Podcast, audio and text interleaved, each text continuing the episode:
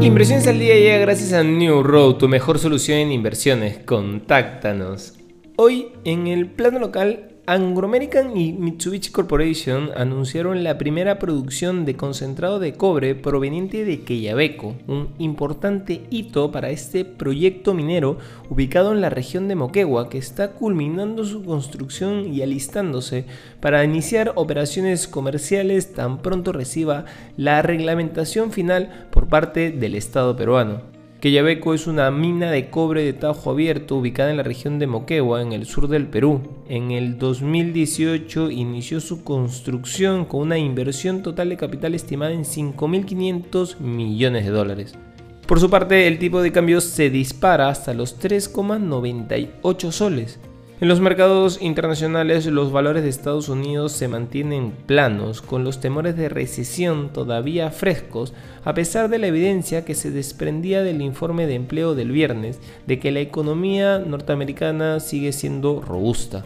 Los preocupantes informes sobre un aumento de casos de COVID en Shanghái que podría llevar a nuevas medidas de confinamiento también lastran la confianza.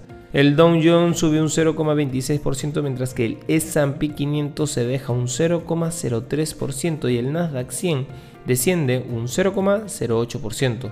Por otro lado, el euro llegó hoy a la paridad con el dólar por primera vez desde 2002, después de 20 años de que la moneda común europea ha estado por encima del dólar, hoy ha alcanzado la paridad. La última vez que el billete verde alcanzó el euro fue el 15 de julio de 2002. Los inversores privilegiaban el billete verde que ha ganado casi un 14% desde principio de año. Así, el euro alcanzó la paridad con el dólar al depreciarse un 0,4% respecto al cierre de ayer y un 12% en lo que va de año.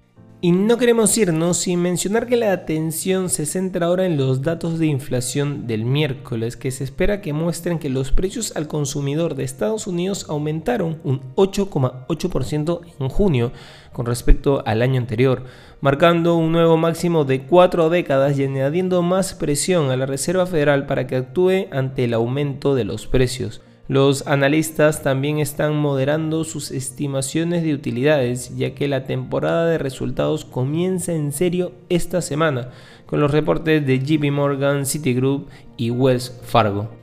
Estas han sido las noticias más importantes de hoy, martes 14 de julio del 2022. Yo soy Eduardo Ballesteros. Que tengas un feliz martes.